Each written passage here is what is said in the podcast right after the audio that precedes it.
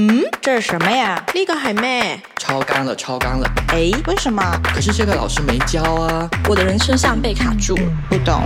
问题未必有答案，但会越来越轻松。这里是北城青年旗下播客，问题来了。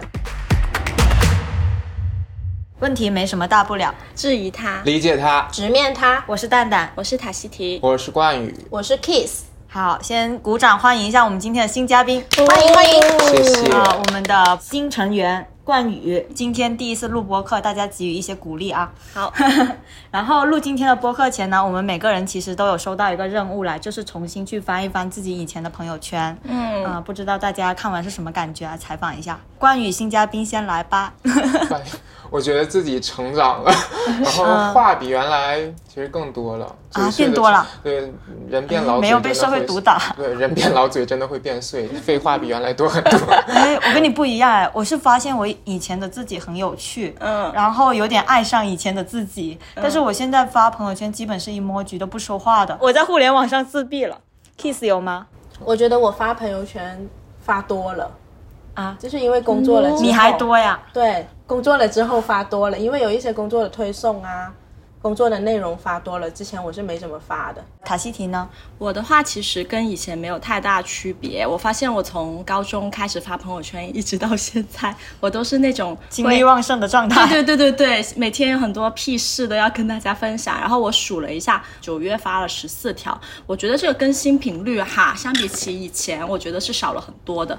就是我会发现，我之前一直是把朋友圈当日记本发的状态嘛，但是现在可能会比以前在配图上面会随意很多。你发就是有啊提到高中，发到小时候的朋友圈，没有那种脚趾抠地的感觉吗？想掐死过去自己。嗯，有是有，但是我以前也会看，所以就还好。我昨天在看我的朋友圈的时候，想到了我以前玩的 QQ 空间动态，就是会给那种喜欢的隔壁男同学设个特别关注，就是会有这种小心思，啊大家会吗？嗯然后我就会。会想啊，现在我们朋友圈有分组，仅三天可见，然后你还可以就仅自己可见。我感觉有了这些功能之后，就会有更多心机还有玄机，在里面。还有置顶朋友圈，我发现有很多人置顶 N 我置条的顶，我置顶 N 条，可以去看看。那这样 有什么考量呢？就是就是里面是我一些很快乐的回忆，然后我就把它置顶，然后等到我可能 emo 的时候，我就去翻一下，哦方便回忆这样子。嗯，是一种记录。对那调研一下好了，就是除了塔西提刚刚分享了自己嗯发朋友圈的频率嘛，大家其他人现在发朋友圈的频率是怎样的？我很高频，我其实昨天算一下，平均下来基本上一天一条肯定会有的。天哪，我差不多你们两个好热爱生活。对，而且不发朋友圈，我会发微博，所以就在社交媒体上每天至少会发一条，就是表达自己的动态。嗯，积极分子。嗯，关于你，MBTI 是什么？没有，你没有测过？错啊，错过很多次都不准，尤其是 I 跟 E 这两个永远哦是差不多差不五十五多是不是十或者五十上下。那你是 P？还是 J？我对别人的要求很 J，我对自己很 P。哦，难道是处零？零后，零零后整顿职场。Kiss 呢？我觉得我是朋友圈里面的老人家了，我一周可能只更新一到两次，而且是我去追星的话我才会跟，然后我出去玩也不会跟，或者说只是发一张照片而已。可是我会发微博，啊我微博我发现是微博是很多人的对呀那个心我微。博是会发十八张图的那种，然后 live 也是一小段话，就微博会话痨一点。嗯原来如此。我感觉我应该是这里的平均值吧，就是我一个月一般是四五条，但是我上一次发的最多的时候是八月，因为有很多朋友生日，包括我自己嘛，那个时候咱们播客也刚刚启动，所以在朋友圈的时候就宣传了一下。然后呃，我后来九月初的时候去复盘了一下我的朋友圈，发现哎 有点过多，就是活跃在大家的视线面前了，所以我九月跟十月都让自己克制一点，甚至开了仅三天可见。我不知道，我一直以来发朋友圈都有一种羞耻，就是如果我过多的在朋友圈露出我这张大脸，嗯或者我过多的在朋友圈输出一些文案，我就会觉得嗯神秘感有所损失，我就需要。哦躲避一段时间，因为我觉得你老是发，你老是活跃在大家的面前的话，那大家就把你当马赛克了呀，就觉得啊他又发了，就不想给你点赞。死啦！那我神秘感不是一直都没有啦？我是一直保持我的神秘感。但是太神秘，大家就把你忘了呀。没 没关系，忘了就忘了，没哎，关系。对我刚刚想说有个曝光效应，就是你在别人面前露出的越多，他就会越喜欢你，特别是喜欢的人面前。那比如说，如果你恋爱或者说有暧昧对象，你们也不会在他们面前频繁发朋友圈吗？哎，这个等一下可以细聊一下。好我觉得很多人是会在暧昧期间啊，或者谈恋爱期间，甚至是呃晚上空虚、寂寞、冷的时候，有一些朋友圈的大动作的。嗯，好，好，那我刚刚听下来的话，其实 Kiss 是有一些隐藏自己朋友圈的动作嘛，包括我也是以前发的很多，然后现在就逐渐退出江湖了。那有哪个时刻是你想要少发点朋友圈，甚至你有一段时间是不想发的呢？关羽就不用回答了吧，他应该基本没有。高三啊，就是 你哦备战高考的时候强迫自己不发的。现在哦，学。习去了。我之前有参加过一个活动，就是你参加了这个活动，你就得发那条朋友圈，即便那个时候那个活动很好玩，可是我根本就心不在焉，就是想沉浸在当下，我想专心的去做这件事情。然后发生了那件事情之后，我情不愿的把那条朋友圈发掉之后，我就想，我以后都不参加这一种，非得要我发朋友圈的。怎么感觉你的朋友圈被挟持了呢？？对呀、我觉得有没有一种感觉，自己的朋友圈是个广告位啊？就有时候，比如说公司有一些重大项目的传播，然后就会要求大家，也不是要求大家，就鼓励大家发朋友圈。然后有一次有一个同事吧，他就问我说：“为什么你的朋友圈这么干净？就 你不为我们公司的项目感到自豪吗？”他倒也不是说道德绑架我，他就是很好奇。我觉得公司多我一个朋友圈不多，少我一个朋友圈不少，为什么要让我的朋友圈出现这种脏东西？我就会立刻发呀，但是只发单位同事可见，你知道吗？哦，哎，那你这发了跟没发没什么区别啊？就你作业交上去了，你管我打零分打一百分，就应付过去就之。前我也试过的，之前我在干广告行业的时候，他经常要求你发那种营销的那种，然后我就直接是、呃公司的人可见，还是想保持神秘感？对，就是想保持神秘我感觉我心态有点不一样，就是我哪怕平时没有要求，我会也会一天到晚发公司的东西。嗯我我回去翻了一下，我呃，我从入职北城开始到现在，我平均有三分之一的朋友圈都是在发北城，因为我的心态是我很认可这家公司，我也很认可我在做的事情，包括说公司做的一些项目，我会觉得很有意思，很有一种冲动，就是告诉我朋友圈所有的朋友，我最近做了这件事情，我希望跟大家分享。嗯，那可能也是一种职业荣誉感。我得找补一下，我也是北辰的。我不是说 看不起公司的活动，我只是觉得，如果今天我发个招募，明天我又发个招募哦，我觉得我活得像个公司的傀儡。我本来我的日常生活的朋友圈就不多，对。然后一打开全是这种，我会觉得这个人他就是被工作给挟持了，对我觉得只有工作了。对，很大原因是因为你平时本身的朋友圈就我就发的发的少，对对，然后我就很珍珍惜，是的。然后有时候公司的一些，包括我们的一些推文主题，我觉得非常好，我很喜欢的，也是我想说的，我就会大力转发。在录这个博客之前，特地去翻了一下我以前的朋友圈嘛，我发现我发的最多的就是我高中的时候，还有我大一大二的时候，那个时候我是很愿意在朋友圈直抒胸臆的，甚至有时候还会装逼，就是看部电影啊，然后看到一个笑话呀、读到一篇深度好文呐、就会发个朋友圈，然后我还会配一句很那个的文案感慨一下，比如二零一八年二月二十八日的时候，我转发了一篇文章，那篇文章的题目是“修车小伙突然去天文台工作？”问号，亲戚朋友冒号，你被传销骗了吧？然后我的转发文案是：很多人终其一生都未向城市外多看一眼。我自己挺好的，挺好的。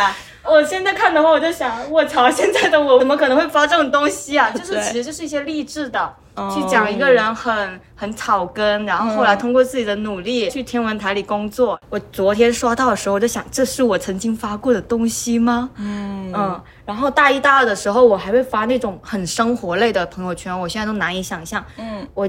发过一条那个朋友圈是，我觉得叉叉师姐一定很喜欢我的周记，周记，几百年没听过这个词了。对，然后配图就是两页我自己写的周记，然后我自己觉得写的很有意思，我现在去看这什么东西啊？然后还有一个是什么？下星期就要考普通话了，要面对叉叉师姐，好紧张。然后我甚至配图放了我自己的表情包，不敢相信。不敢很可相信。爱啊。可是我会觉得，我会觉得你的人物形象就是在朋友圈变得立体了，是的，是的，我现在去看会觉得以前的自己傻乎乎的，甚至有一点挺可爱。憨憨。嗯但是，但是，嗯，我现在没有办法发出这样的朋友圈了。我觉得我现在变得有偶像包袱了，也没成为偶像，但是就是有这种要成熟稳重的一种气质在身上。嗯，然后我就发现嘛，我从大三还是大四的时候就不怎么发了，也不爱在朋友圈写文案，发的都是那种短短的呀，或者是一些 emoji。嗯，我就在想，为什么从那个之后我就嗯呃开始自闭了呢？我觉得一个是我大学的时候大二吧，转了一次专业，哦。然后我在转专业之前是有很多师兄师姐啊，其实我发的朋友圈就是发给他们看的。啊，就是我现在在想哦，其实我们发朋友圈都是有我们想要服务的那群对象的，我是发给我那群社团的师兄师姐看的，因为我知道他们一定会跟我互动。嗯。然后我转了专业之后，我离他们就远了嘛，但我在我的新专业又没有交到我的新朋友，所以我就在想，那我发了这个朋友圈没有人看，另外一个是我也不知道我发这个朋友圈给谁看，嗯。所以我就不想发了。没有特定的人群了。是的，可是我会觉得整个朋友圈都是我的观众啊。对呀、就是我会把朋友圈当做是我的舞台，然后我就是那个舞台上的主角。那我的场下有几百个观众，我谁 care 谁看我，谁不看我，因为我就在场子上面舞蹈啊。嗯，那你看到我就是你的荣幸，看不到那就无所谓。有没有可能是我以前比较还是不太自信啊？我在想，嗯，嗯，后来还有一个原因是我出去实习了，嗯，然后我出去实习之后就接触到学校外的环境之后嘛，也可能是逐渐自闭了，我就觉得哎发了也不期待有人跟我互动了，嗯，反而是我自己发出去之后，我知道我自己经历了什么，然后那句文案也写的云里雾里了，但是我记录我当下的心情就好，我后来就逐渐演变成我发朋友圈只是满足我的一种分享欲，但是我已经懒得给你们解释这么多了。你看得懂呢，你就给我点个赞；你看不懂呢，就算了。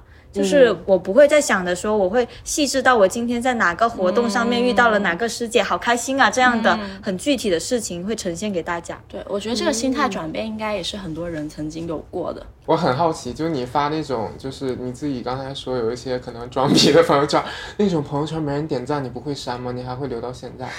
没有哎，我那个时候刚开始玩微信，我很纯粹的，哦，那时候我没有点赞焦虑的。我发出去的时候，我甚至会想，这个就是我的笔记，然后过几天我再回来看一看，我又重新激发了我的斗志，这样子。我本来就有点赞焦虑，尤其要发装逼的，我要发现点赞的人少，我就觉得不点赞的人在骂我，你知道吗？三分钟之后删掉。我没有哎、我我我发朋友圈都没有点赞焦虑的，我一直都是记录生活而已。可是现在的话，你是从头到尾发朋友圈就一直没有点赞焦虑吗？没有我，而且我也不看人家点点不点我，那评不你评论我，好 peace 哦，看我还是有的。我还要分析数据，对，我我觉得我觉得我就是好，就很像朋友圈里面的老人家。因为之前我和 P P 去看演出的时候，他就问我：“哎呀，这个朋友圈我的文案还没想好呢。”我说：“哪用想啊，用一句歌词就好了呀，不用想啊，一句歌词加一个演出片段就好了。”懂的人自然会懂。然后我就是大家懂的人自然会懂，然后我就直接这样子发过去了，也没有搞什么九宫格之类的。嗯，对，就是很 peace。那那种就是精心运营自己的朋友圈，然后会数自己有多少个赞，上一篇朋友圈比下一篇朋友圈我攒了多少个赞的人，他们背后是怎样的心理？在用运营天生运营人，这辈子就在用运营思维来管理自己。我不过我其实是有个心态转变，我以前是那种比较精心运营朋友圈的，我是从今年开始慢慢随意起来。但是我可以讲讲我以前的那种心态，就是真的是因为我自己本身就是在做编辑和运营嘛，然后我会就会发现说，我把这个职业习惯也带到了我的朋友圈里面。我每天会做的东西是什么呢？就是我的朋友圈其实是分栏目的。就像公众号也有栏目一样，对，第一个栏目叫鸡杂汤栏目，它不是鸡汤，叫鸡杂汤。其实这就是我的日常的一些小的生活感悟。然后一有这个感悟，我就想每天要分享给我的朋友们、我的观众，一定要给他们看。还有就是还有一些就是我的日常，日常可能就是我今天比如说做了饭，或者说，呃，我觉得阳光洒进我的屋子里很漂亮，然后我要拍拍出来分享给大家。还有就是最近恋爱之后，我又多了一个为男朋友新设的新栏目，就是把我跟他恋爱的日常，还有公司的一些项目，我也会、会发。你真是面面俱到，对，面面俱到雨露均沾，对，雨好流露均沾，雨露均沾。就是我会发现，而且分栏目之后，我甚至有些朋友会私信我说：“你的那个鸡杂汤很久都没有更新了，快点更新。”这是你的线上杂志吗？对对对，但是我一开始其实是没有说要把它分成栏目的，是后来发着发着，然后带 tag 之后，我才慢慢意识到说我的那些内容可以归类，然后就慢慢的变成了栏目。然后呢，我每次发完之后，其实不是刻意的。是有时候很搞笑，就是会分析一下数据，比如说阿月他不是坐在我旁边吗？对 然后我有时候就会跟他聊起来，我就会说，哎，这一次出去旅行的数据好像没有上一次高了，上次可能有呃几呃什么两三百赞，然后这一次好像只有几十个赞。我的朋友圈从来没有两三百赞，这就是我几年来运营的心血啊。然后，然后我就会跟他说，呃，我意识到哈，就比如说，还是我的脸要多出镜。就是如果我不发我的，就是我的照片，或者说只是一些风景照，大家就会没有点击的欲望。然后我意识到背后的那个运营逻辑，就是 大家其实是在为你这个人点赞。所以你的内容可能是偏次的，还有就是比如说那些图片的一些质量啊，我以前其实还会把我的人脸修图。然后里面有个很搞笑的一个故事，就是有一次我跟我的一位朋友，其实是我的异性朋友，要出去旅行。然后呢，在飞机上他坐在我旁边，然后我我回程的飞机上我已经开始修图了，我是会放大到一百倍来修我脸上的那个那个痘的。然后呢，他旁边瞄了我一眼，就说。其实你不用放这么大去修啊，就是男生其实比较大大咧咧，是不会放大看你的脸部瑕疵的。然后我当时就说，我又不是给男生看的，有志气。对呀、我修图肯定是给我朋友圈的姐妹们看的呀，就是又不是给男生看，欣赏对但是可以呈现出我的那种以前的那种在在意程度吧。但是我会发现说，我在运营朋友圈的这个过程中慢慢成长了。一是我会强迫自己每一次的照片都要拍的好看点，就是有意识的。搞搞构图，你就不会随手一拍，呃，就是那种奇奇怪怪的，然后调色、修图什么之类的，也不是刻意的吧，只是在朋友圈的展示的过程中，你会慢慢发现，哎，原来你在很多方面都展示的更好了。你是一个很好的例子，就是朋友圈让你变更好了。对，但是我以前是那种有时候发出去说了一句矫揉造作的话之后啊，三个赞，我就连夜删除。对啊，这不就有我人在觉得也会，骂你吗？其实我也会。这个其实有时候会给我增加一些焦虑和负担，嗯但是我下一次我还是会精心运营哦，就是感觉背后还是有一些想要展示自己的欲望的，对，不是，我刚才主要听 Kiss 姐姐说，她就那么不在意朋友圈给人点，她不太相信是吗？不是不太相信，我觉得她好接纳自己啊她对自己的爱跟自信不需要外界的我也不修图，然后我拍照也是固定一个角度，就拍一个背影，永远都是这样。对，所以这点我就很难很难做到。我就在想，是不是跟我小时候一些事情有关？我小时候是、就是经常上台表演节目啊，然后对，然后大明星，对，差不多。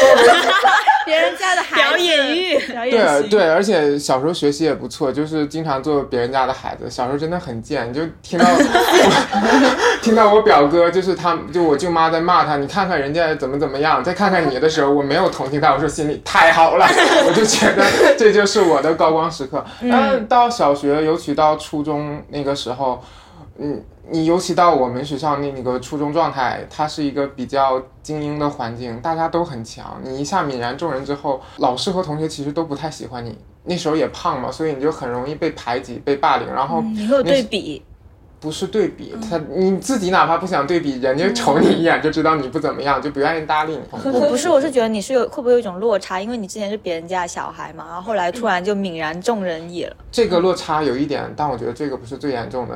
我现在回想，我是觉得那个环境里的人都不正常，老师也不是什么好东西，学生不友好，嗯，对，老师蛮刻薄、蛮势利的，但这不重要。反正我在初中后三年之后，我就不太爱说话，也不太爱展示。然后后来到高中的时候，突然发现。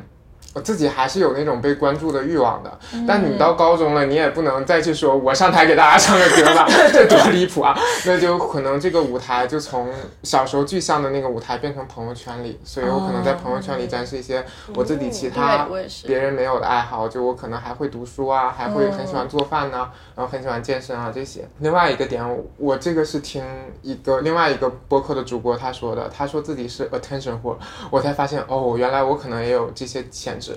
我发现有些人被注视，他们会感到焦虑，然后他们会觉得更累，但我不是，我是兴奋，我就是对被我是注视兴奋，我很兴奋，我感觉我随时需要掌声、鲜花和舞台。对。大家可能不知道，刚刚冠宇跟塔西提进行了一个牵手，牵手，找到同伴了。歌，对，就是在那种在 KTV 里，我要是唱歌没有人看我，我就觉得我唱不下去那种。啊对所以我就你们需要发现，观众，对我觉得别人的关注可能是让我充电的一种方式。嗯然后那个播客主他原来在他自己的节目有说，他小时候经常会在班级里发怪声，就是 这有这有点夸张。你们班里没有那种比较讨厌的男孩吗？就是老师上上课突然 有有有大笑，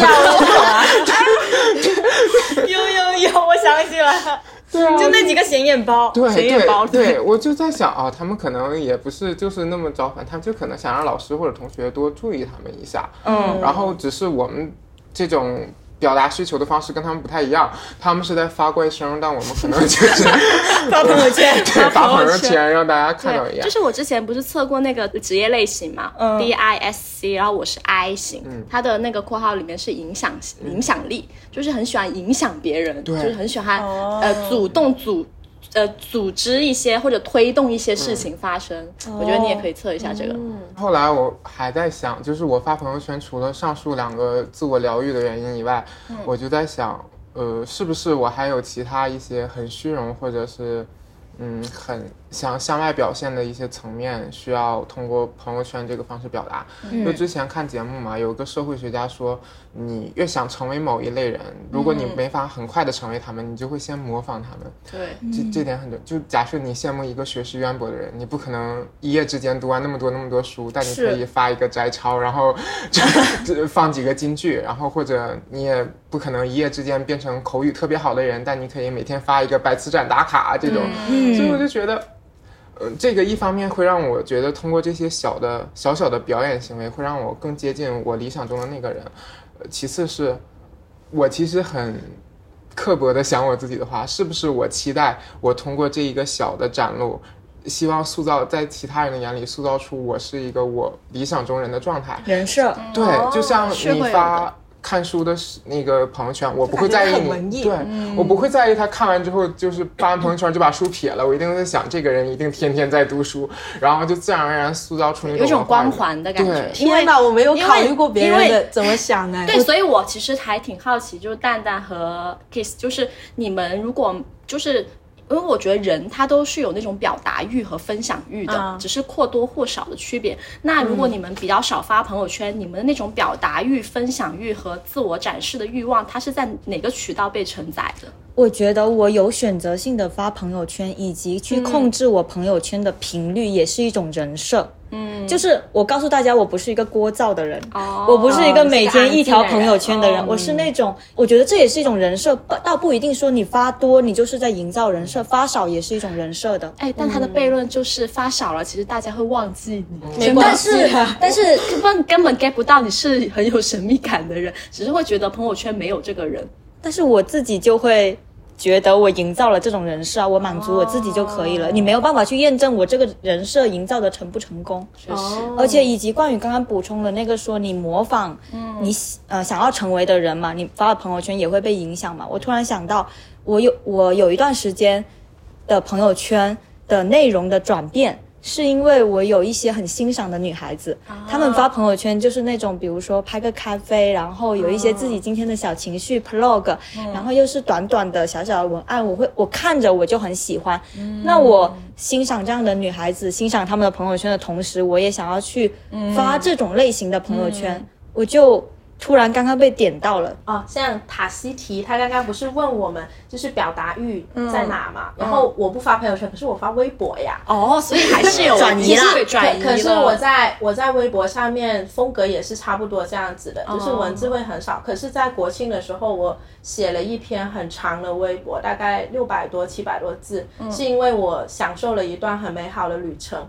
然后那个时候我就发出来了，然后我也不在意什么点赞和评论，反而是一种记录。对，这是一种很简单的记录，而且我觉得。我有表达欲的时候，因为我平时我觉得自己的能量是很满的，所以我晚上就会去骑车嘛，对不对？然后我晚上去骑车的时候，基本上我就会和固定的某个人聊天，然后我就会和他一起聊天，然后聊今天发生了什么事情，然后会遇到什么问题之类的。然后我有很固定的一大群和我一起讨论的朋友们，所以我觉得我的表达欲是。没有被吞噬掉，反而是我还有很多渠道去、呃抒发掉，而且我更喜欢的是和人面对面去交流，对。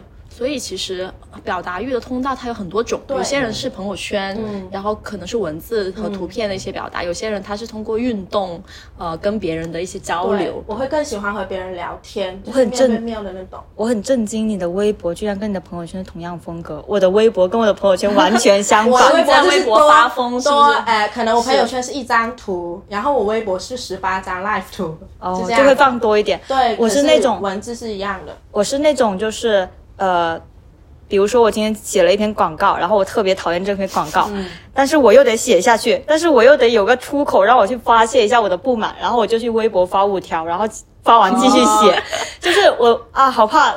录完这一期，有人去找我的微博。我觉得，如果有人找到我的微博，可能会发现我的微博所有的阴暗面。臭甲方。对，然后平时有个什么心情啊，甚至有一些很矫揉造作的啊，或者是一些很阴暗的、很生气，然后想要骂人的那种想法，我都会在微博发泄。但是，一打开我的朋友圈，就是岁月静好，全是可爱的 emoji。嗯，那我们刚刚聊了那种就是大家发出去很想要被点赞的朋友圈嘛，嗯，那有没有就是一些想隐藏起来的呀，或者是说发了出去之后，哎，深夜的时候赶紧删除的朋友圈？先问一个小问题好了，大家会因为什么原因去删除自己的朋友圈？我之前就因为工作发过一条自己可见的朋友圈，我没有公开，是因为是骂人的，哦就是骂甲方的那种，很长很长的一篇文章。我那个时候又找不到别人可以倾诉嘛，然后我就发了一条朋友圈，可是是仅自己可见的，我也不敢公开。然后呢，发出去大概十分钟之后，我就想不行，我还是得把这件事情告诉别人，我得去解决它。然后我就发给了我的一个朋友，然后我我朋友就和我聊了一下，聊了蛮久了，就是、就是教我怎么去就是舒缓这种情绪。然后聊完之后，可能半个小时我就把这条朋友圈给删掉了，就是当下的情绪被抒抒发、被解决了之后，我就马上把那条朋友圈给删掉了。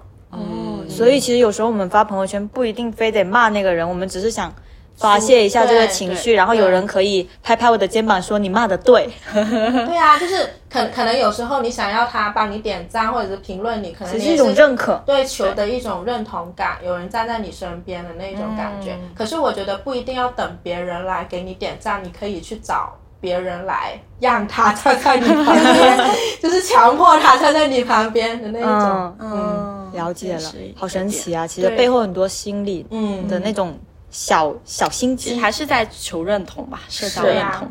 嗯，那大家敢不敢在这里就是公开一条仅个人可见的朋友圈啊？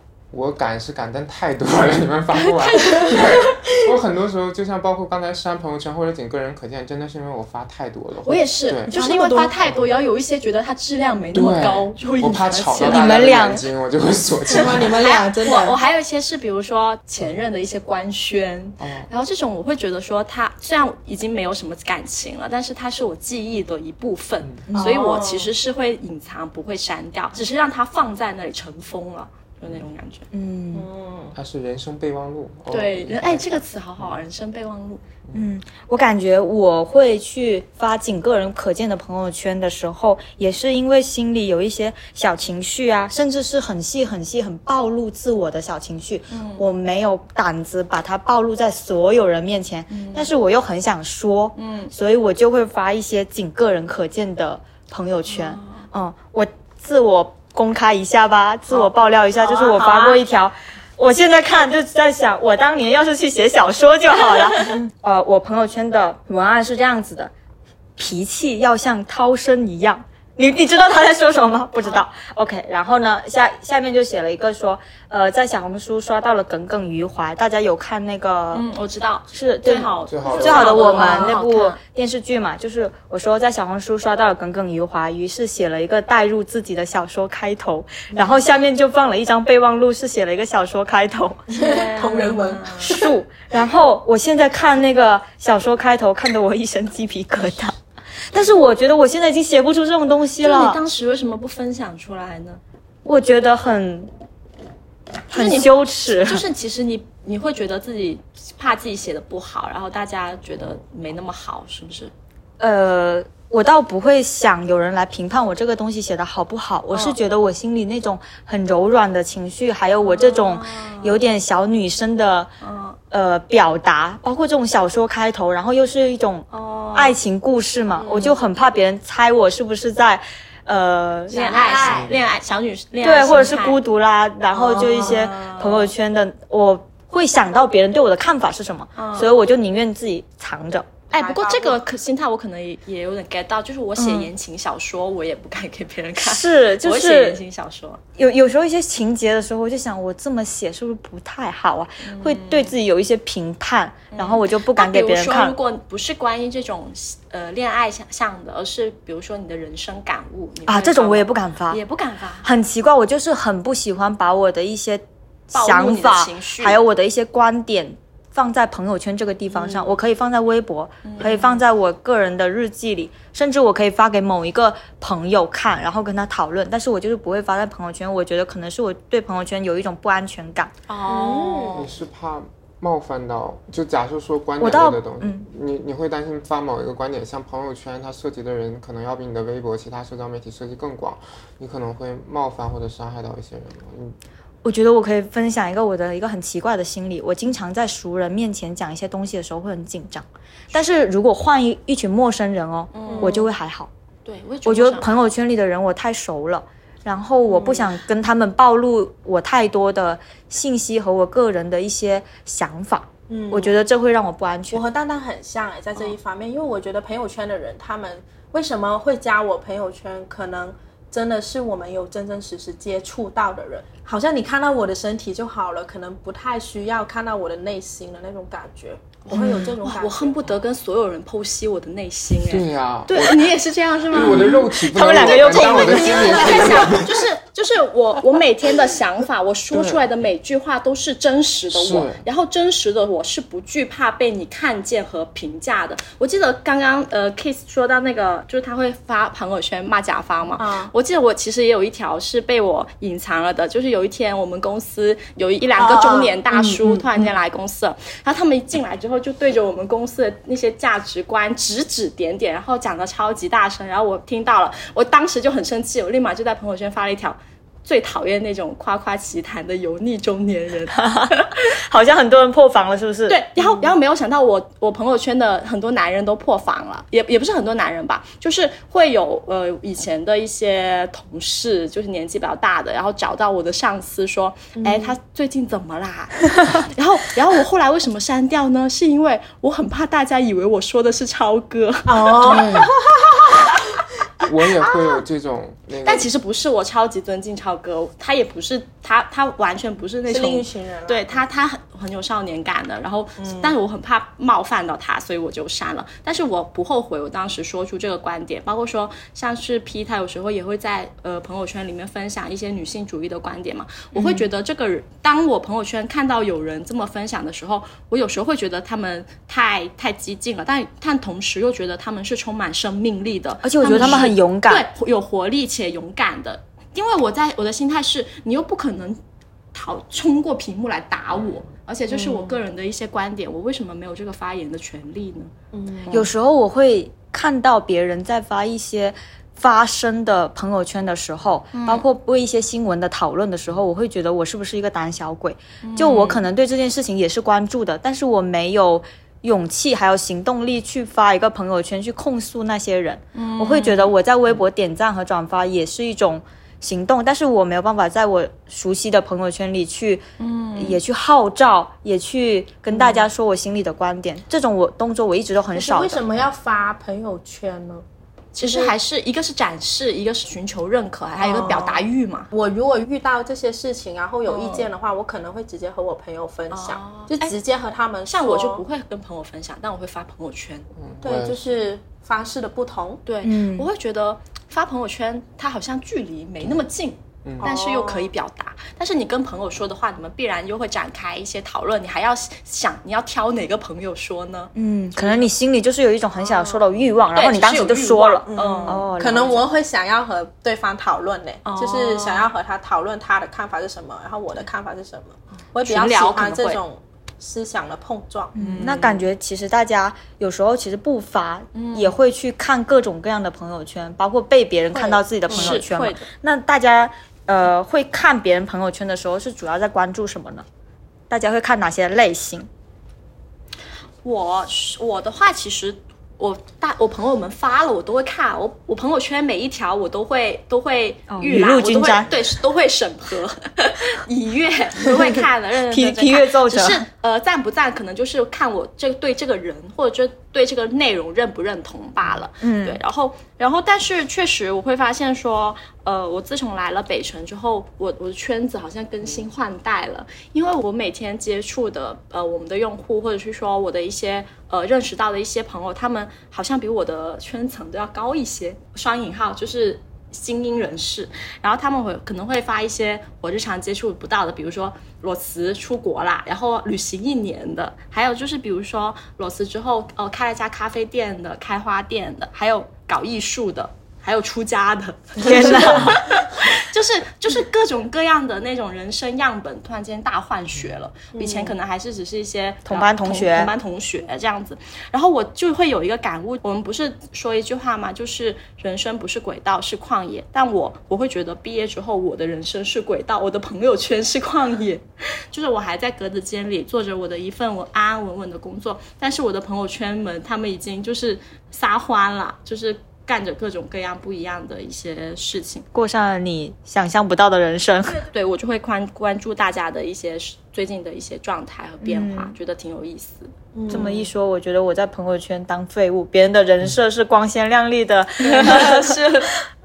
嗯，那这样会给你造成一些焦虑或者什么吗？嗯，怎么说？焦虑倒还还还好，但是确实会有一种，嗯，我我需要做出。嗯，一些改变的那种，会有那种动动力给到我，会有那种冲击给到我。嗯，真的好积极啊！朋友圈就是你一个向上的工具。是真的，真的，因为我我我还会关注我的一些朋友，比如说他们呃裸辞润了的，然后我看着他们从呃。一一开始的这种艰难，比如说租到房子之后四面白墙的那种，到慢慢的在一个国家，然后驻扎下来扎根了，然后找到了一份呃虽然薪资不是很高，但足以让他们在那个城市呃就是留下来做自己喜欢的工作，我就会觉得这挺酷的，会一直关注下去。嗯，感觉你是带着欣赏去看大家真的是欣赏的，我是那种。平时不刷朋友圈的，我甚至那个朋友圈的入口是关闭的。但是我有时候我状态不好了，或者是我很到了，呃，跟现实世界脱轨太久了，我就会去刷一些我很欣赏的人的朋友圈。我不会打开朋友圈，然后从头到尾刷。我会去点开一个个我以前很喜欢的人啊，或者是我的一些好朋友啊，或者是一些我接触的很少的陌生人，但是我很欣赏他们，我就会点开他们的朋友圈，看看他最近有什么新的进展，或者有什么新的想法。然后我经常在这样的时刻里面得到了治愈和力量。嗯，啊，当然可能跟你的有点像。嗯。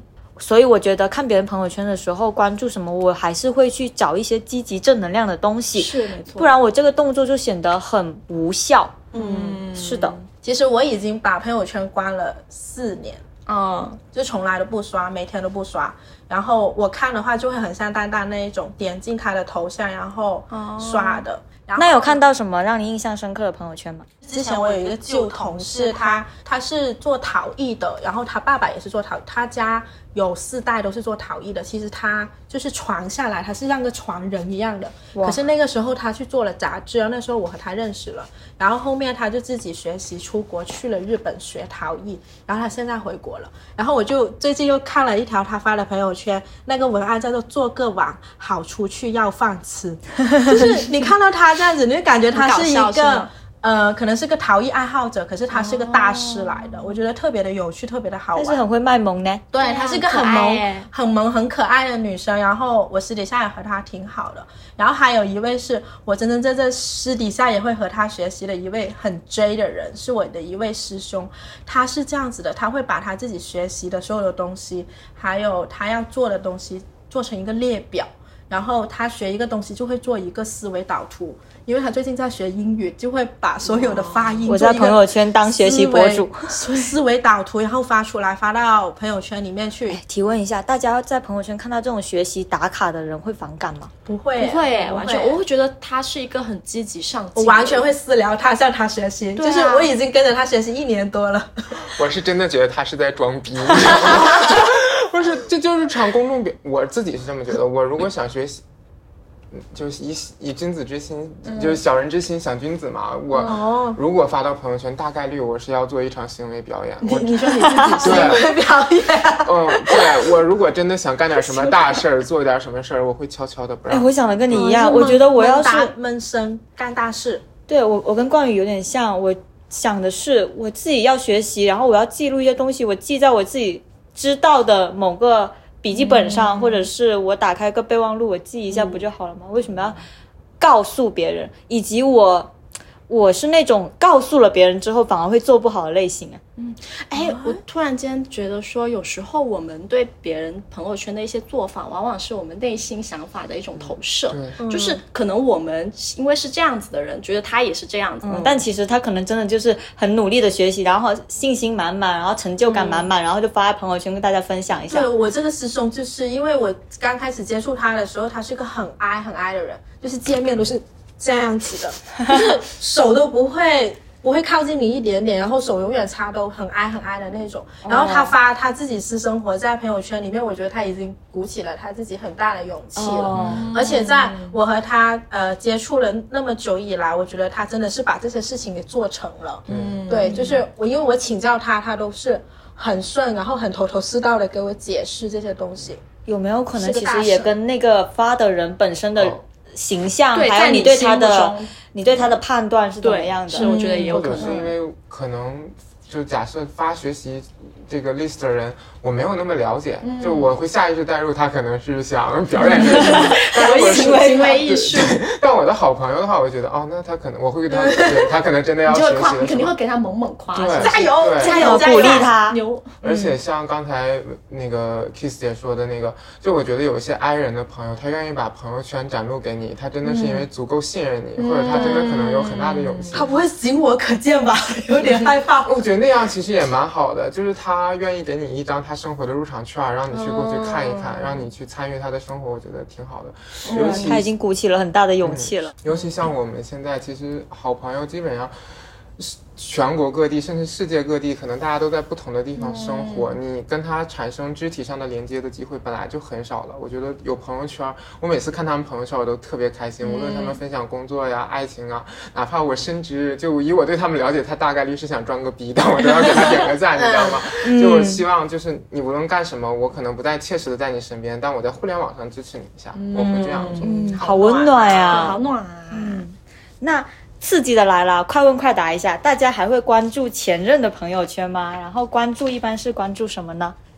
考习题，哪个前任？呃，我觉得分两种情况吧，就是有一些就是那种删了的，就是嗯，闹掰了的，完全撕逼，也不是撕逼啊，就是恨死了，然后删了的那些你也看不到了。然后有一些如果是和平分手的话，其实我不会特地去看，但是偶尔刷到还是会看一下的。然后我会觉得看前任的朋友圈就像在追连续剧，有时候比如说哦他又恋爱了。哦，他又分手了，哦，他工作了，哦，他辞职了，就是那种感觉，跌宕起伏。对，就是那种跌宕起伏。然后我就会觉得看起来特别有意思，但其实也没有抱着什么样的心态，也不会说希望他变得更差，或者希望他变得更好，因为他本质上会跟你是一个陌生人了，只是说一个。这种曾经熟悉但现在变得陌生的人，然后在你朋友圈更新他的动态，然后你关注他一点点的变化，我觉得还是挺有趣的。一种奇怪的隐秘的连接。对，一种奇怪而隐秘且 我觉得他的连接。好善良。我吗？啊，对啊，嗯，就就尤其是像那种交恶的前任，你还能抱着那种很平淡的心态去看他。交恶的都已经删了。对，交恶的都删了都撕逼，留下的都是好的。那我甚至会就是，假设还有共有的话，我们一起聚餐，我会拿出我朋友的手机看看他，然后找。哎，我之前也试过这件事情。对，但我看他就是你本身厌烦他，厌烦人的第一反应应该是远离嘛，就你平时不会太去想的，但你这次有机会看，你就想给你的生活找点乐子，他发什么你都想骂他，对吧？他又他又恋爱了，那也不知道谁又要倒霉了。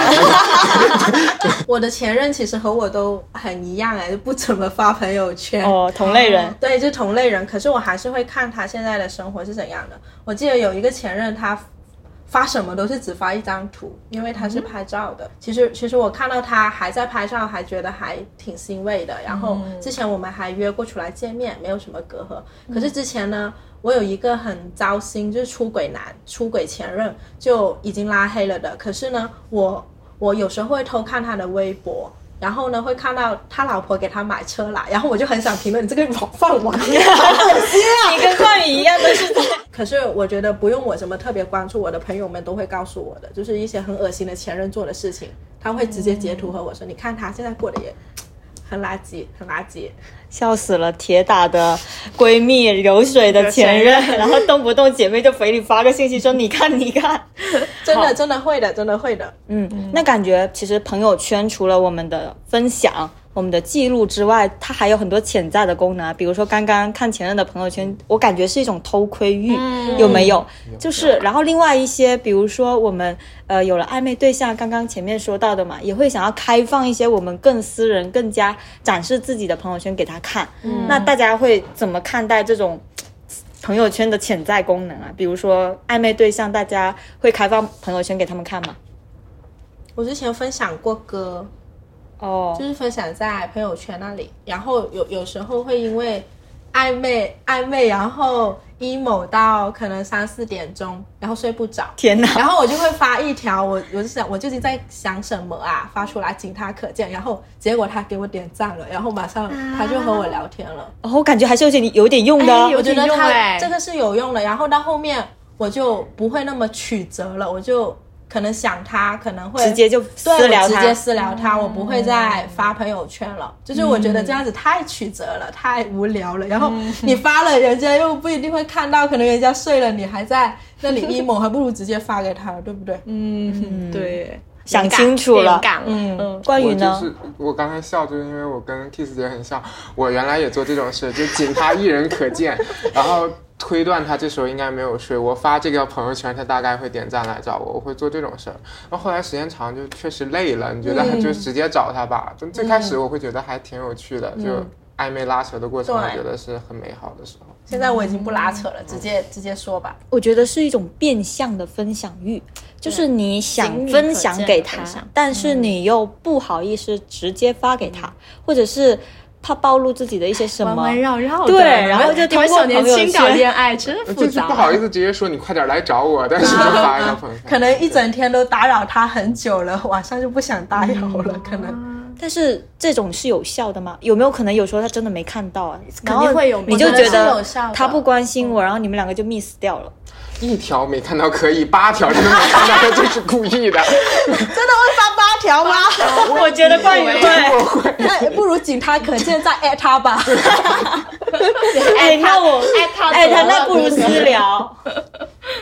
哎，那我觉得这个还是有点用的，就是朋友圈在这个功能上。那有没有就是你们身边有没有那种，呃，谈恋爱了，但是他就是从来不在朋友圈分享另一半，大家会怎么看待这种行为？我发现我身边挺多这种不分享的，那你怎么不官宣看待呢？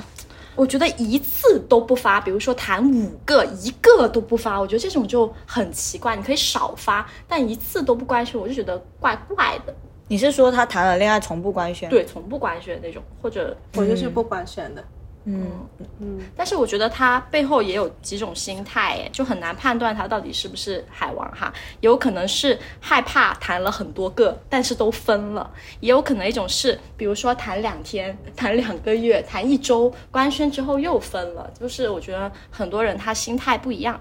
哦，但我自己是觉得说，我每我谈恋爱是每一段都会官宣的，因为我觉得在当下，呃，我跟你建立了这段关系，它就是值得被我的朋友们看见和认可的。如果哪一天我们分手了，那也没有关系，或者说我又官宣了也没有关系，啊、就是这种。但其实比起我不太在意要不要在朋友圈这个举动，但我更在意他在现实生活中有没有真的带我去他那个朋友圈子里见他的朋友们，这个更重要。我觉得朋友圈发不发我倒无所谓。嗯，我是不发朋友圈官宣的。呃，那我是是海王吗？这个有待斟酌。我不是，我不是，是我我不发是因为如果我和他恋爱了，我就会觉得他是我的家人，然后我不会把我的家人发到朋友圈那里去。哦不知道你们会不会？我就是会这样子，就是我会觉得我要，我也不知道怎么说，就是感觉他很像一个珍宝一样。可是我会把它放到朋友圈封面，这样像冠宇说的，我会更希望他带我去。他的朋友圈就是真实的朋友圈，我还是比较喜欢线下的那种真实的交流，就会直接见朋友，见很好很好的朋友，见家人这样子。对你来说，发个朋友圈官宣是一种负担吗？我觉得有一点点是负担，因为我朋友圈里面会有很多不认识的人，然后我发出来就可能是要露脸了，而且呢，我觉得发了第一次就会有第二次、第三次，然后你发了第一次之后，你就会觉得，哎呀，我下一次去谈恋爱是不是也得再发一个朋友圈，然后告诉大家我现在还在和这个人在一起，都发。就会有这种这种心态，然后我就不太喜欢非得发个朋友圈的心态去谈恋爱，感觉很累、哦很辛苦。就我不喜欢不太熟的人看到我的生活，就是我、我想保持我的神秘感嘛，感觉现在也没有什么必要要要用这一种心态去谈恋爱了。但我觉得是看那个心态问题。像我会官宣，是因为我想要跟我的朋友们分享这个喜悦，告诉大家说我最近谈恋爱了，然后我有了男朋友，他很好，我只是想跟大家分享这种喜悦感。但是它背后延伸那些东西，其实我是没有考虑的，包括说养鱼不养鱼的。我觉得确实，如果一个人真的他有别的举动，朋友圈是很难绑住的。对啊，说然后像你一样，如果去官宣什么的话，我就直接组一个局，哦就直接组一个局，让我的朋友们一起。但其实我自己反而是对线下会更加没有安全感。一个是我未必能够融入对方的圈子，就是他可能会邀请我去，但我有时候我会发现说，我可能跟对方的朋友就是玩不来、合不来的。但恋爱其实是两个人的事，然后他可能有时候也会要求说，呃，要不要呃参加你朋友的局？但我也会考虑到说，我们的朋友们已经很熟了，如果我的男朋友进来，会不会影响我们这种和谐的气氛，或者也让他他觉得不舒服？对我，我反而对线下会有更多的考量。朋友圈就是发了就发了，无所谓。要是谁祝福不祝福，或者说谁看了觉得我我不 care 这件事，就是我感觉告知一声。我感觉大家其实是有不同的官宣方式吧，有的人喜欢线下，有的人喜欢对对线上，但是大家现在会把朋友圈官宣这个东西变成一个必备的任务。呃，我最近不是谈了恋爱嘛，然后也有朋友问我说：“你不发条朋友圈啊？”我就觉得，嗯，这是个任务吗？我就会想说，那如果这对于大家来说，这是一个默认的。就是恋爱礼仪的话，我可以去遵守，但是我还是有一种像在呃公司给公司发广告那种心态在里面，啊就觉得我的朋友圈被挟持了。对啊，我觉得还是得看你另一半怎么看。如果如果他没有要求，然后你自己也觉得这个无所谓，那就可以不发呀。没有人要求你们一定要发，反正大家都知道了。嗯，那其实我们刚刚讲了很多朋友圈的潜在功能嘛，哎，暧昧对象啊，然后呃朋友圈官宣仪式啊，甚至是一些偷窥前任的大动作啊，就感觉其实朋友圈还是有很多社交层面的。功能以及它的一些心机，甚至我们一些顾虑在里面的。但是它还是我们一个非常重要的记录分享工具。然后我想要问问大家，你们现在发朋友圈是怎样的一个心态，或者说怎么样让大家的朋友圈更自由，而不去受到太多的约束？我知道 Kiss 他是关了朋友圈关了四年的，嗯，我是不你能分刷。是的，然后你能有呃关闭朋友圈这个动作，会让你过得更好一点吗？我觉得过得很好、哎，过得非常好。我之前是因为告别工作而关闭的朋友圈，因为那个时候辞职了，然后有很多工作是要在朋友圈那里，就是要盯那些人发的那些资讯啊，什么东西的。后面我就把那个朋友圈给关掉了，然后我觉得那一些信息突然之间就没有亲近在我的生活里面，我觉得我会更关注于我自己。然后那个时候，呃，关了朋友圈之后，我发现我现在发朋友圈的话就会更 peace，然后也不会去想会带来带给别人什么，然后我也不会去想我的点赞要有多少，然后我要不要其他的评论，这些我都没有什么想，就是单单纯纯的一个记录生活的方式。我突然在想啊，就是我们说让朋友圈更自由嘛，这种关闭朋友圈的动作，我觉得也是一种自由，而不是说你一直发一直发就是一种自由。你可以有选择发布的权利，也有选择把它关了，然后更关注自身的权利，嗯，这才叫自由。对，嗯，塔西提觉得呢？呃，其实我现在从今年开始，我发朋友圈的状态会更加松弛一点。就是我以前不是发朋友圈会很纠结数据，然后很重的运营心态嘛。然后我特别 专业朋友圈对，而且我时常会有心底的一些小焦虑和小困扰，就是为什么我有一些共同认识的人，他们从来不给我的朋友圈点赞，或者是说明明他认识我和我的朋友，但只给我的朋友点赞，却不给我点赞。我以前就是虽然表现的没有很明显，但是内心会有那种小刺、小九九、小对比我觉得以前是因，我觉得，但是从今年开始，我的心态就是不要把他们不给你点赞等同于他们不喜欢你，甚至再等同于我不够好。但我现在就会觉得说，特别是刚刚跟大家聊完之后，还有我最近的一些随随意发布之后，我会觉得说。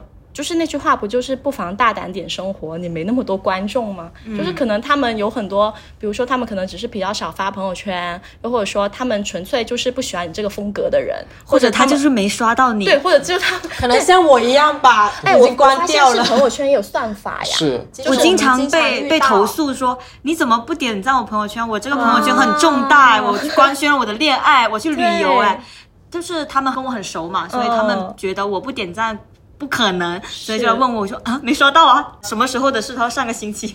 像我这种的话，可能就要找到你点进去头像再去点赞。没有，但是反正就是我，我觉得哪怕是到最底层的，他们真的是因为没那么喜欢你而不给你点赞，这个事情在我看来已经也没有那么 care 了。就是因为世界上有很多的人，有些人他就是比较聒噪的，像我这种；有些人他就是比较安静的。那你们只是风格不 match，他觉得他。嗯，跟你没有那么合得来，那也无所谓啊。我这么多朋友，我朋友圈这么多观众，我一个观众流失了，那又怎么样呢？进不会影响我每天依旧美美的展示我自己、啊。好自信。对，还有就是我第二个心态是，呃，我会把朋友圈，呃，就是我会在那个平衡以及就是平衡自我表达吧，就是我会把朋友圈作为我个人 IP 的试炼场。哦对，哟，就是我之前 好专好业，专业。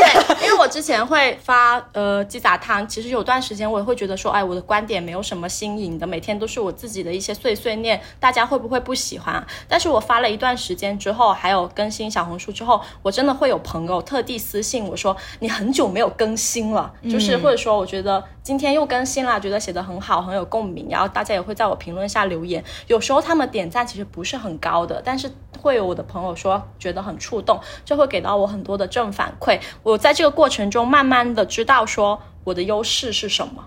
对，所以我会觉得说，我们不仅仅只有职场这个舞台，其实也可以在朋友圈发现和发展自己的优势。比如说你想学摄影，那你就可以把朋友圈当做你最小单位的试炼场，你就发一下自己平时的拍照，你会在朋友圈里面得到你很小的一个小反馈。比如说你的朋友某个朋友觉得哇你这么牛，就是你拍的这么好，但是是你以前从来没有发现过的。你在这个地方得到了反馈之后，在熟悉的场域里面得到了反馈之后，你可能慢慢可以延伸到。到小红书，或者去抖音，或者去小宇宙其他的平台，你在这个过程中是锻炼你的表达能力，以及你慢慢的你的心态会更平和，你不再受那些言论的影响了。嗯，所以我觉得，呃，看怎么看朋友圈这个事情，我觉得也不需要去放弃它，看怎么利用，把它利用成让自己更加舒服表达自我的一种方式。嗯，塔西提完全是运营思维，在看自己的朋友圈。我当时第一个反应就是，那还不简单，把家长、老师还有啥 叉叉屏蔽掉。然后，但后来我仔细想一想，就每次说到自由两个字，如果让我深想，我要就会想起两句话。一句话就是沈一菲老师说他在他上本科的时候，他的经济学老师讲什么叫自由，实力是自由。所以这句话就一直启发我很多。其实不只是发朋友圈，还有生活方面。我一旦觉得自己不自由了，我就会先检讨一下自己是不是自己实力还修炼的不到位。如果有一啊，天，会不会有点自我 PUA？我觉得我是要的，要不然我会太懒。一些自我激励。嗯，对。然后如果说，就像如果我发，我敢自信的发烘焙或者自信的发健身、减肥这些，是因为我觉得我这方面是足够有实力且专业的。别人就算炸着我，我也会觉得无所谓。但如果我去发一些其他的跟学习有关的或者跟文学有关的，我会觉得自己可能还是有德不配位的地方。心虚，对，心虚。所以我觉得还是要让自己更有实力，有实力才能更有勇气拥抱自由。第二个就是因为我是学政治学的嘛，政治学有个概念叫有限的自由，或者我们叫消极自由，就是说你给你自己设一些条条框框，你在这些条框里去自由的实现。那最好的方式就是朋友圈分组嘛，就我 就首先你拉一个时间的纵向，你在人生不同的节点，小学、中学、高中、大学、研究生，然后每个节点再拉一个横向，就你按不同的。我做不到。两位两位都很专业，一个是运营，一个是那种写论文式的。对，所以我觉得你给自己设一个条框和场域，你在这里是自由的，那也蛮不错。嗯，这就是我觉得自由的方式。有限的自由，嗯嗯，至少我发舒服了。其实我有有个好奇，朋友圈分组就是有些内容不能给一些人看到，背后恐惧的东西是什么？那看到了会怎么样？我会怕伤害到他有一很多了，一方我一方面我会觉得省事儿，就他如果跟我有争执，我会觉得算了，我就不发了，就就不让他看了，或者我会怕，就像中年男性那个，哦你不会也怕伤到超哥吗？那就不要让他看着。是啊，我是怕大家误解为我在说超哥。对是是是，确实，确实，我觉得有时候就是解释成本。对包括我有时候不让我爸妈看我的朋友圈，是因为什么？因为那个朋友圈我是十二点之后发的，然后明天我就会收到你为什么又熬夜？天啊！那我为什么老是要让自己去跟他增加这样的争执还有解释呢？我就干脆不让他看到这个朋友圈好了呀。天啊！我从高中到高中发朋友圈到现在，我从来没有分过组，哎，一次分组都没有。你是个勇。士，你知道吗勇？士主要是我爸妈也很少关注我的朋友圈，也不会跑过来说你干嘛干嘛了，也没有从来没有人说过我什么呢。我妈是超级爱刷朋友圈的人，我发一个状态是疲惫，她都会私聊我，你怎么啦？Kiss 你怎么啦？可是我很享受她这样子找我耶，嗯，对，而且我我去追星什么的，他他们都会知道的，说你今天又去玩了，好羡慕你，就是我爸就好哦，会这样子关系很好，其实。对，就你我跟我妈关系也很好，但我朋友圈她一条都看不到，就是。那这样妈妈不会伤心吗？其实我之前会。做这样的事情，因为我本来发的就少，然后我能给他看的内容也少，导致他其实打开我的朋友圈就那么几条，然后他就会以为我是屏蔽了他，但其实我没有，我只是尽可能少的选择一些内容给他看。他有时候就会。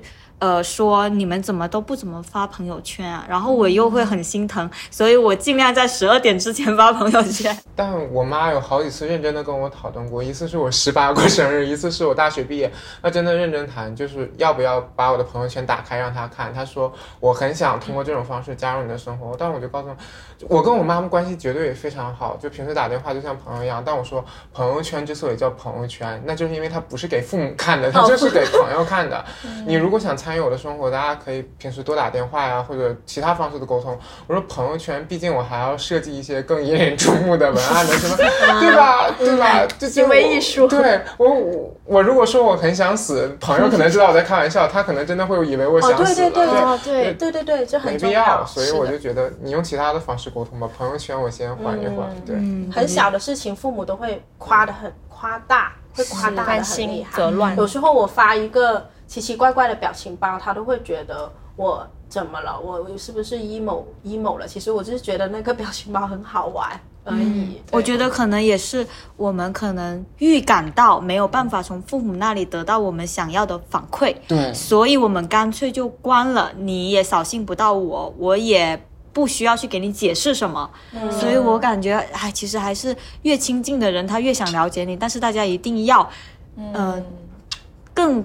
更加温柔一点的方式吧，去关心你关心的人。就是你想看，我当然理解你想看，但是我又很希望你能看完之后给到的东西不是让我烦恼的。所以有时候，如果父母给到的反馈不是那么着急的，给到你有压力的，你就是他不会因为对你的朋友圈的内容有过多的焦虑，然后让你没有那么有压力。其实你其实也不会觉得这个举措是需要屏蔽他们的。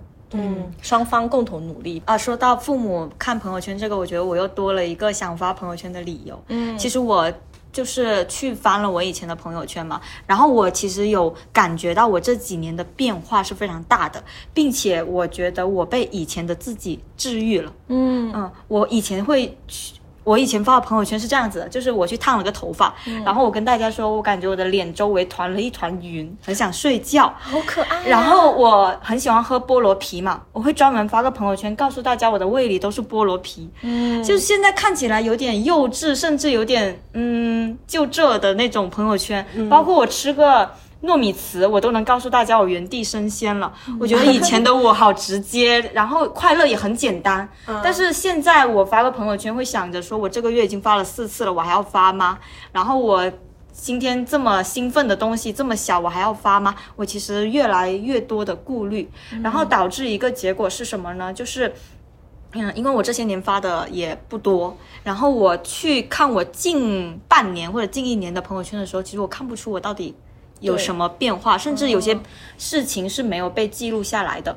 然后我觉得，我现在会觉得这个空白很可惜。嗯，所以我想的是，录完这个播客，我觉得我还是要多发，哪怕我设三十六个分组，我也要多发。对因为以后翻起来，我是能够感觉到，哦，当年的我是这样的情绪的。如果我不发的话，我完全想不到我我以前会这么说话哎。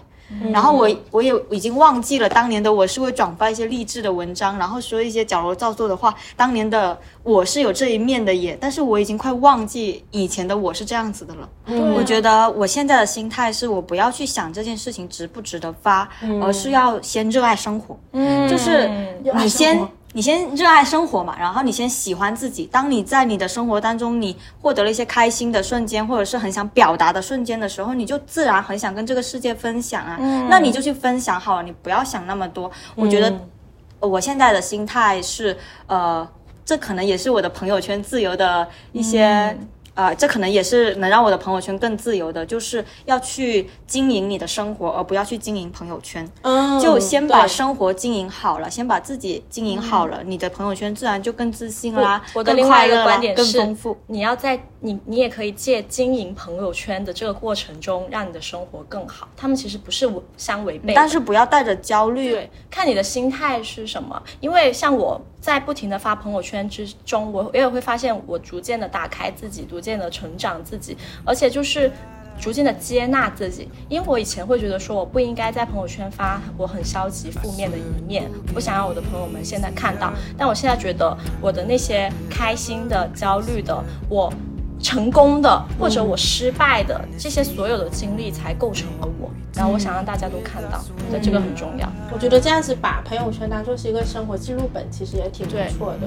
人生备忘录，嗯朋友圈是一个工具，然后重要的是经营生活。你也可以借助经营朋友圈来经营生活，但是最后就是要好好生活，然后过得开心。对，沉下心去做一些自己想做的事情。是的，没错 so you can keep me inside the